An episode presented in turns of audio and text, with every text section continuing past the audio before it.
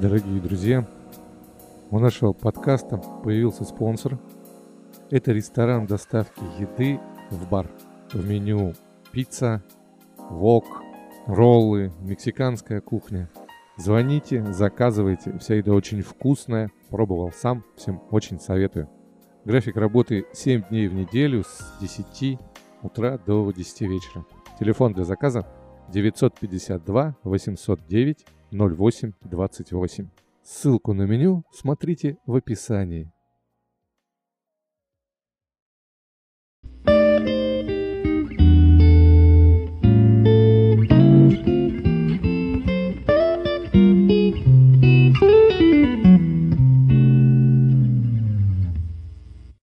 Здравствуйте, дорогие слушатели. Я так понимаю, что у нас, наверное, второй выпуск подкаста. И я хочу предложить углубиться в историю Каргаска намного дальше. Если в первом выпуске мы поговорили про историю Каргасокской студии телевидения, то сейчас попробуем поговорить про историю всего Каргаска.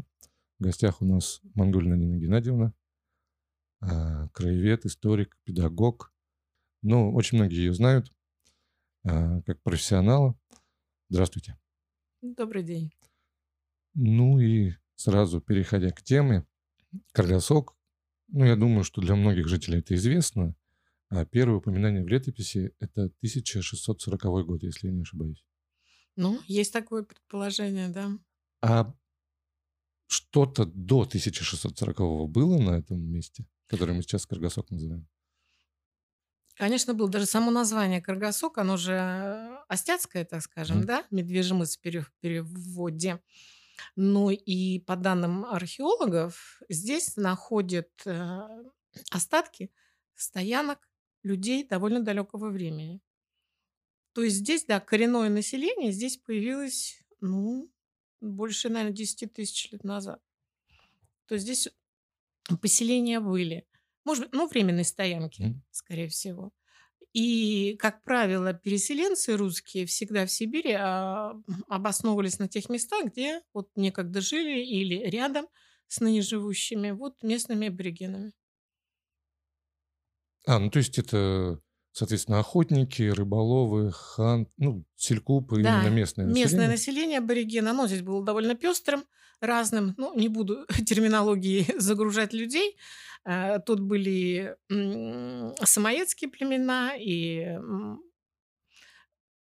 самые разные, да, и тюркские, и прочие монголоидные, но общим названием, и тогда их называли, и сейчас во многом это остяки. Да, они сами себе также называли остьях, да, человек с воды.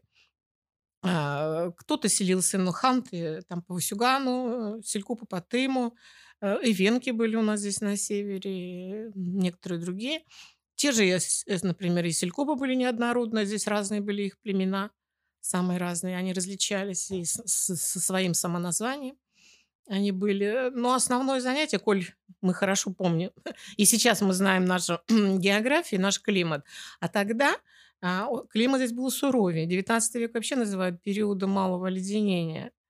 А, климат был гораздо э, серьезнее, и с учетом того, что здесь в основном болота и дремучие леса, поэтому здесь сельским хозяйством заниматься было невозможно, и местное население занималось только рыболовство прежде на первом месте было, на втором месте это была вот охота в лесу, ну и сбор ягод, которые тоже они ну грибы тогда не собирал никто, они как-то их не ценили, а вот ягоды, да кедровый орех.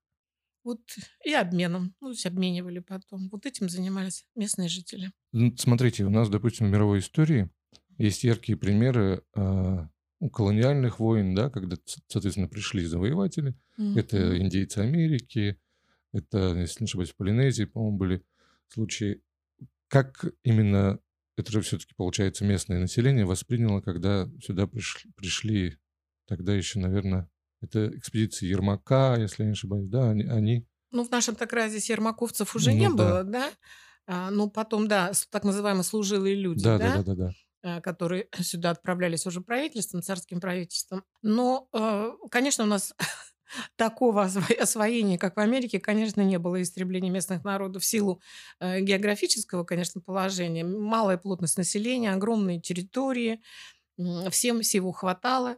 А, вот по югу Восточной Сибири, там, где вот жили буряты и так далее, они уже занимались земледелием, там были вот такие э, военные столкновения довольно-таки у нас. Ну, вот известный случай, что по Томском, да, там вот эти вот татарские племена, стычки первое время были. Там, где было уже как бы серьезное расслоение общества среди татар, э, и они, конечно, пытались отстоять свои земли.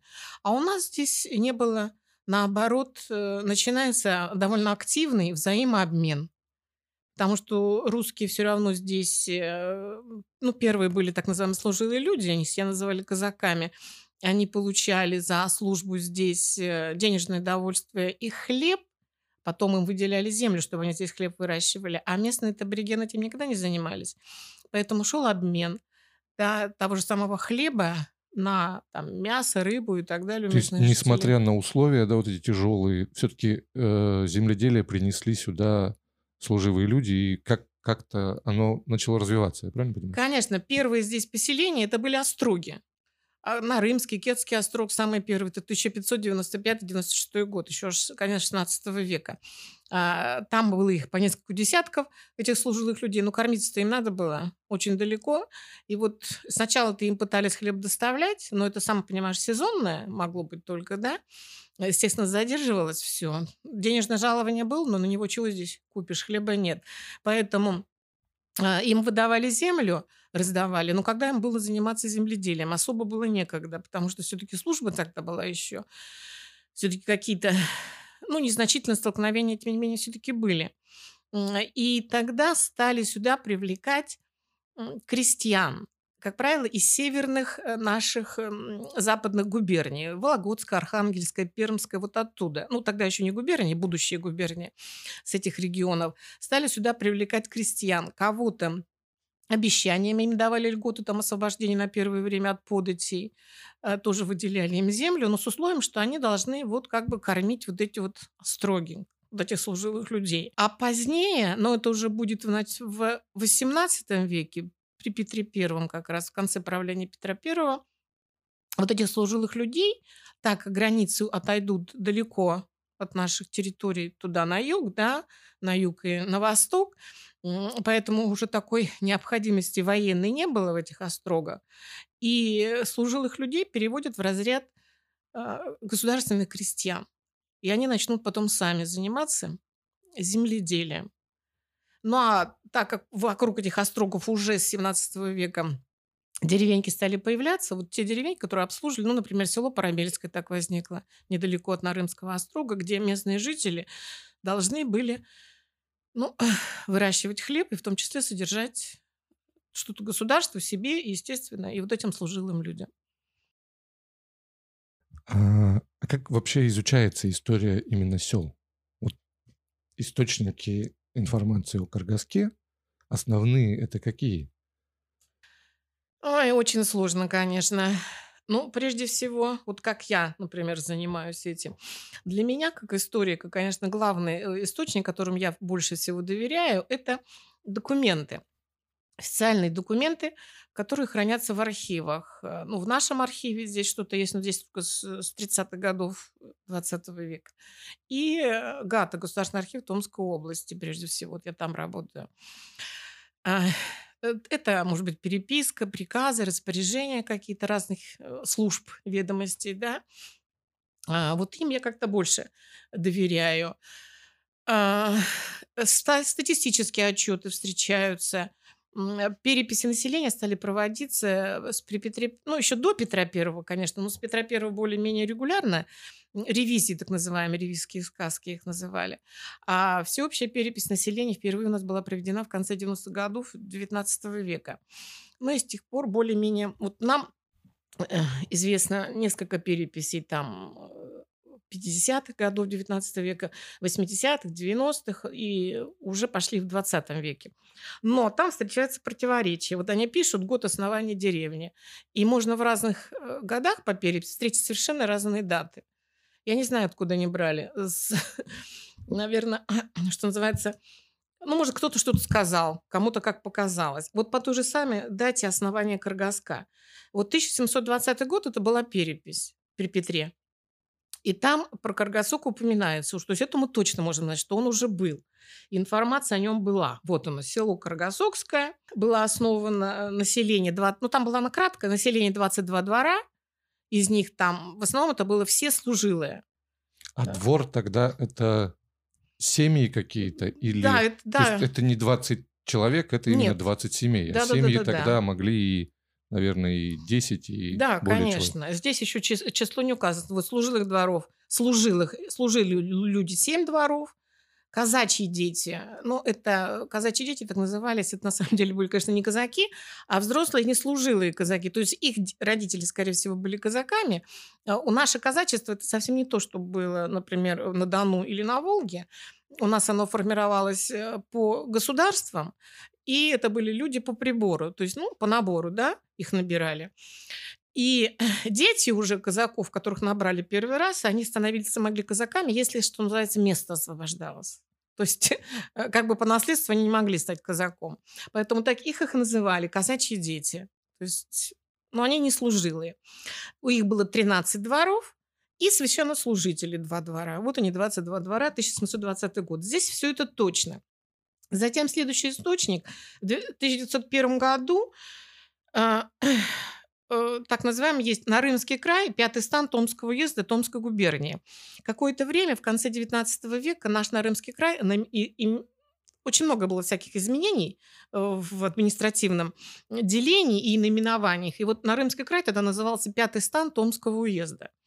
И вот информация его 1901 года. Село Каргасовск расположено село при речках Парабелий и почему-то Каргасок на высоком лесистом берегу.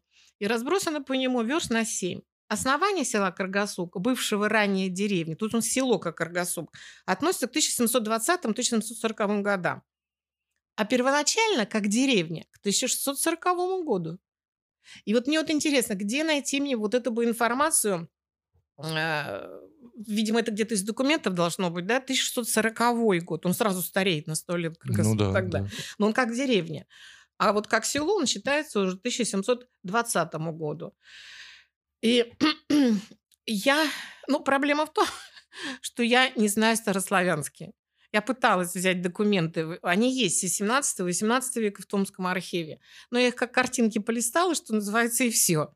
Совсем. Латынь нас мы учили, а старославянский нет. Поэтому я не могу работать с этими документами, а мне хотелось бы, конечно, найти.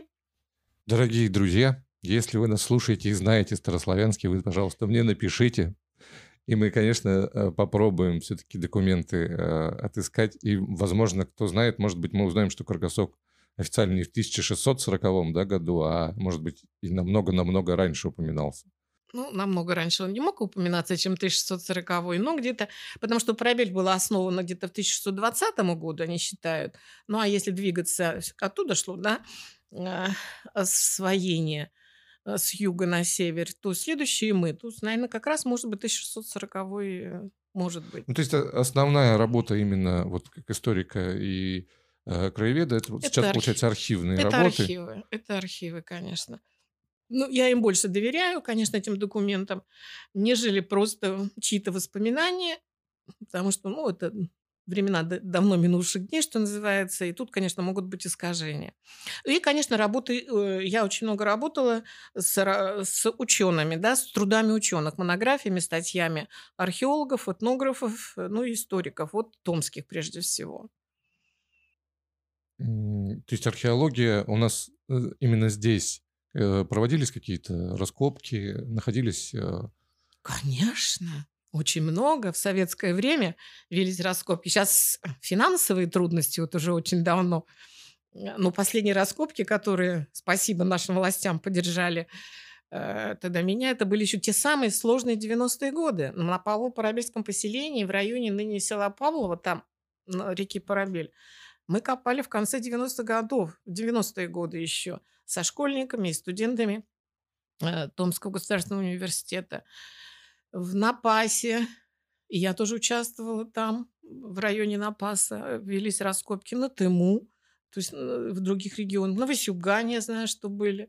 Здесь раскопки очень много велись. Ну, Яковлев, Яков Александрович Ой, если не перебрала его отчество. Ну, то есть, насколько я, я понимаю, правильно, э, работа эта велась. Сейчас, сейчас, к сожалению, она прекратилась. Сейчас, Хотелось бы, чтобы она да. продолжилась, да? Э, но э, историю именно вот нашего края мы знаем достаточно неплохо с определенного времени. Да. Если э, вернуться, вот, допустим, смотрите, э, если из наших слушателей не знает, есть замечательная книга, называется «Земля Каргасокская». Это сборник Э, научных статей э, о нашем крае. Всем советую почитать. И в том числе у нашего сегодняшнего гостя там есть статья, в которой упоминаются такие строки. В октябре 1932 года был образован Тынский туземный район Нарымского округа с центром в селе Напас. Его население на январь 1935 года составляло 1016 человек. По национальному составу было следующим столько-то селькупы-ханты, столько-то русские, русскоговорящие, 19 каргасы. Карагасы. Это э, существовала такая народность, я правильно понимаю? Ну да. Можем ли мы как-то их связывать именно с названием села Каргасок? Карагасы, Каргасок. Ой, здесь вопрос, конечно, к лингвистам. Угу. Ну, у нас они здесь, видимо, были случайно. Потому что они в основном в Восточной Сибири, эти народности проживают. А, может быть, закочевали случайно, да? Потом угу. они откочевали. Те же самые венки там, например, были, но они потом тоже откочевали а, в 30-е годы как раз, в период э, коллективизации. Но я не занималась этим вопросом, этим народом, поэтому ничего добавить не могу. Но были такие. Здесь разные народы были.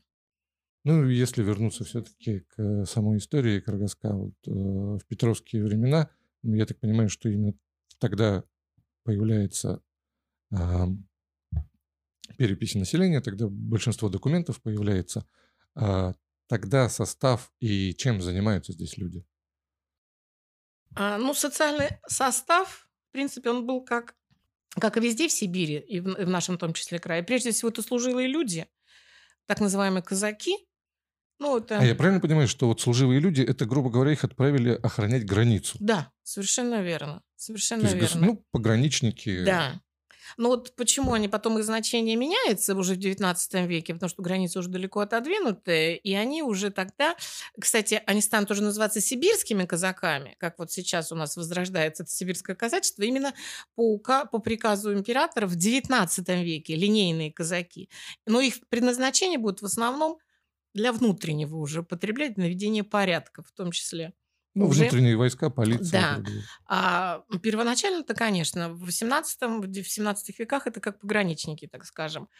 Это и церковнослужители, все относились к служилым людям. Это крестьяне-переселенцы. Ну, почти сразу они, как я вот говорила, да, для обслуживания тех же самых острогов. Это были как вольные, это были беглые, Понятно, что людям здесь крепостного права не было, поэтому бежали сюда. И так называемые переведенцы. То есть кого переводили сюда ну, сознательно, либо по велению правительства, либо бывали такие случаи, ну, сейчас, наверное, они все-таки относятся к ссыльно-поселенцам, вот эта категория, когда сюда, то есть третья категория – это ссыльно-поселенцы. Прежде всего, это были за уголовные преступления, на самые разные ссылались, там за нападение на имение помещиков, за кражу, за какие-то разбои и так далее. Э, позднее это будут политические ссыльные, но особенно активно настала политическая ссылка, это уже в, после Первой русской революции, то есть в начале 20 века. И это крепостные крестьяне, куда ссылали помещики, которых ссылали помещики за ну, какие-то неповиновения, какие-то провинности, да. Могли они быть и переведенцами, то есть когда их сюда отправляли с тем, чтобы ну, тоже чего-то осваивали. Ну и четвертое, сейчас я к ним еще вернусь, но четвертая категория это были аборигены. Вот такие были слои у нас здесь. Аборигены, прежде всего, были этнические. Я просто вот сейчас вот изучала э, сильных а, уголовных, да, или крепостных, которые туда ссылали, и политических. Но политических это 20 век в основном более активно, а те 19 век.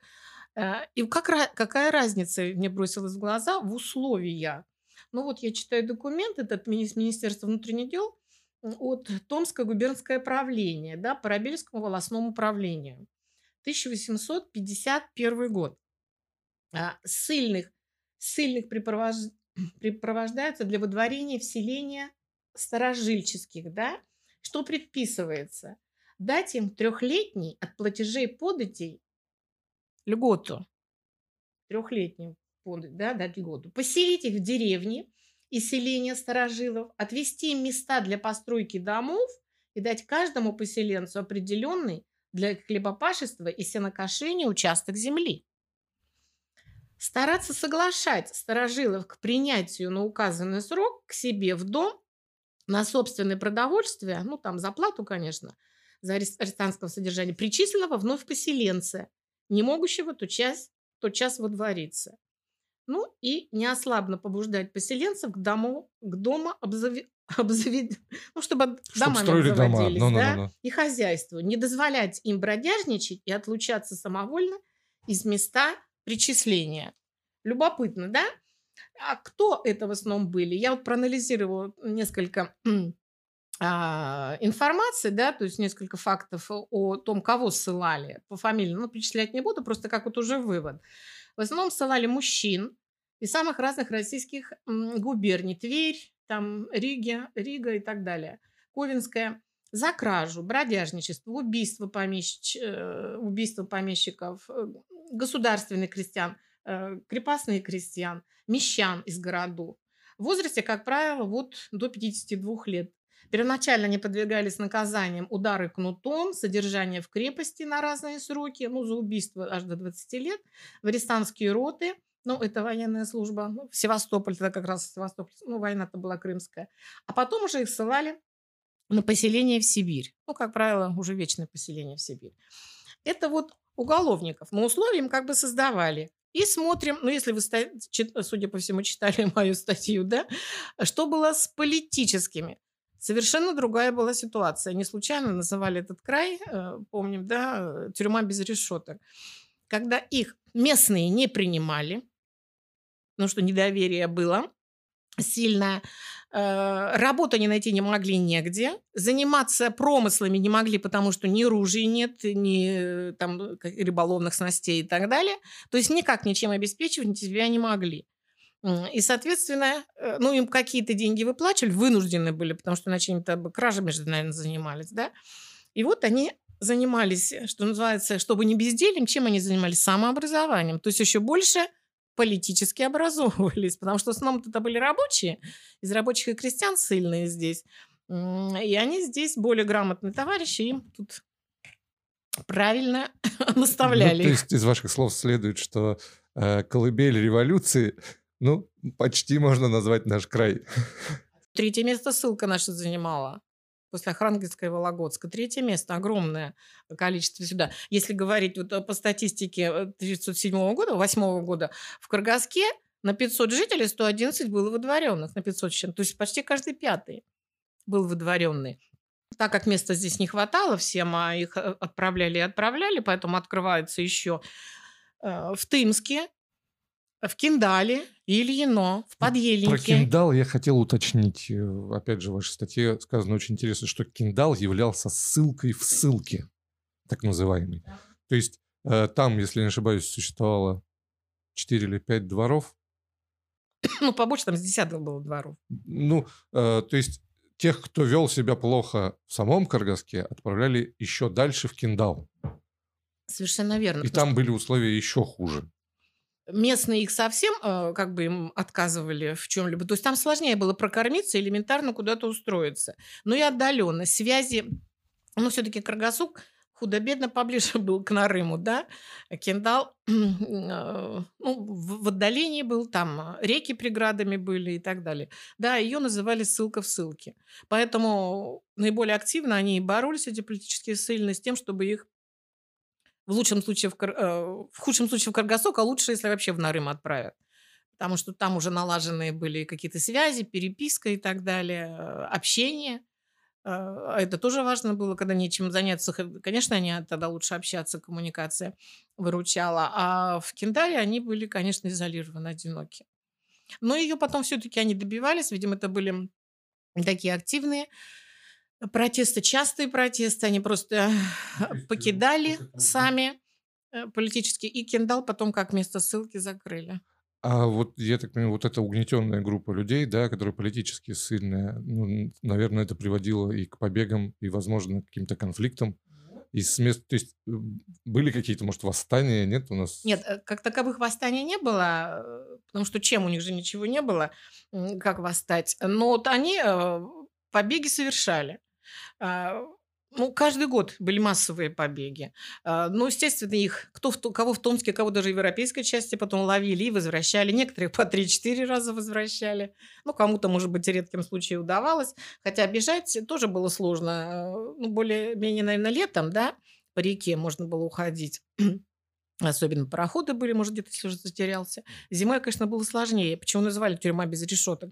Здесь на а, поселение какое-нибудь всего один-два ну, что называется, стражника, которые за ними наблюдали. Естественно, где-то можно было обмануть. Но основные их средства борьбы, это вот они тихонечко тайно собирались с, с мест из Каргаска и шли, например, тайными путями в Нарым. И нарисовывались там.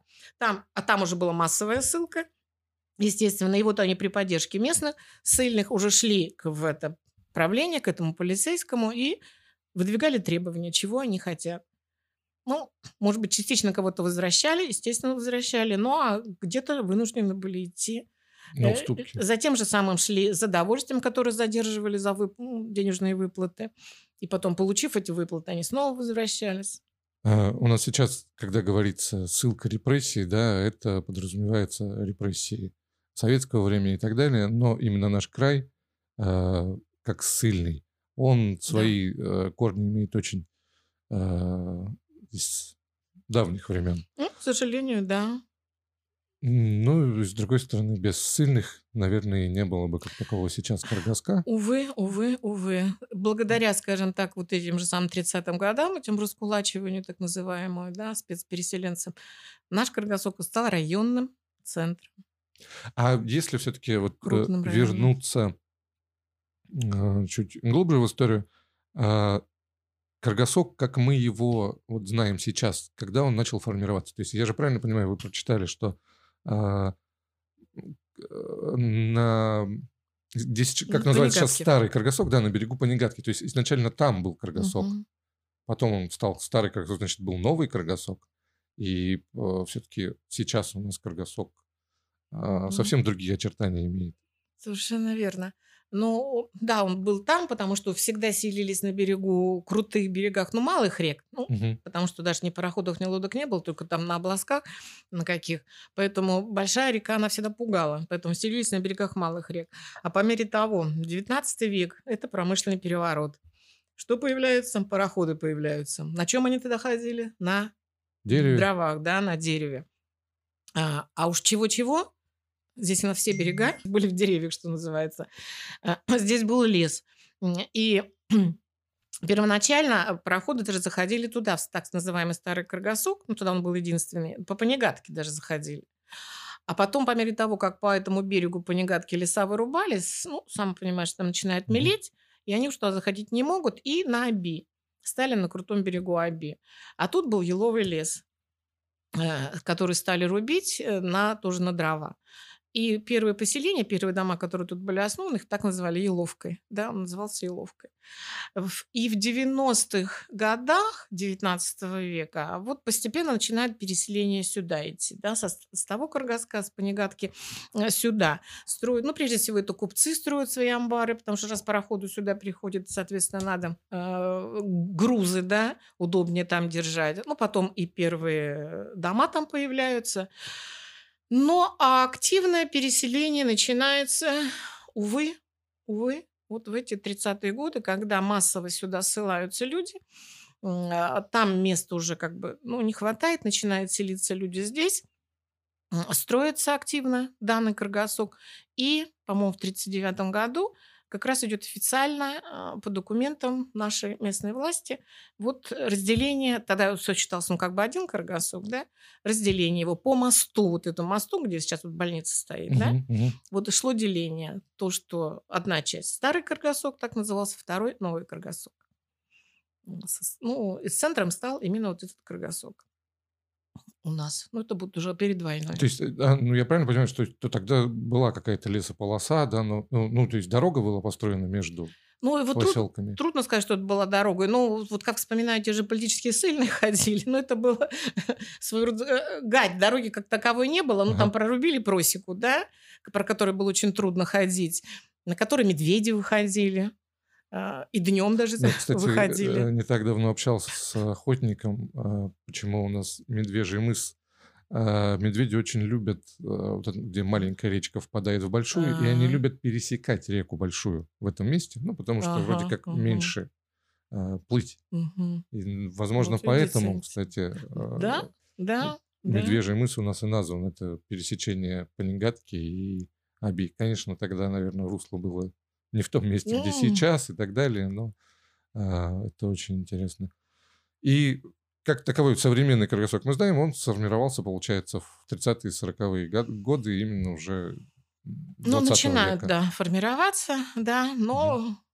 позднее, когда он расширяется уже в советское время и послевоенное время – деревни же в годы войны обезлюдили, да, то есть мужчины, мужское угу. население было выбито, женщинам было не по силам вести хозяйство, они начинают покидать вот эти деревни, ну, прежде всего, куда уезжают? Ну, в Каргасок. Каргасок начинает расти в это время. Ну, потом это газонефтеразведка, которая увеличивается, сюда э, прибывают так называемые, как правильно называть, вербованные, да, э, оседают, здесь женятся, и вот таким образом мы и растем. Ну, и здесь болото было, сушение. Я, я еще сама помню, как нас... Я во второй школе училась, нас отец... Там, где вот детский сад, сейчас Аленушка, сейчас трудно поверить, где вот магазины вот это стоят на пересечении Гоголя и Советской. Там было море разливанное. Нас папа в, охот... в болотных сапогах со школы, второй школы, да, на руках переносил, потому что тут болото. И мы, помню, там строился как раз детский сад Аленушка, мы а, дверь какая-то была, чья-то снята с петель, мы на плотах как будто бы плавали. Вот это, как когда было, 70-е годы еще. Конец 70-х. Ну что, болото. Я помню, вот здесь морожку собирала, там, где сейчас стоит вторая школа. Мы ходили морожку, багульник собирали здесь. Замечательно. Спасибо, Нина Геннадьевна, за разговор. Э, дорогие слушатели, пишите свои отзывы. Мы, я думаю, еще обязательно встретимся снова, поговорим про историю уже, наверное, революционную Каргаска. Было очень приятно. Спасибо всем за внимание. Автомобильный сервис Carret Авто. Профессиональная диагностика автомобилей, отличный ремонт и всегда довольные клиенты. Адрес Советская 40А, телефон 913 802 06 48. Обращайтесь.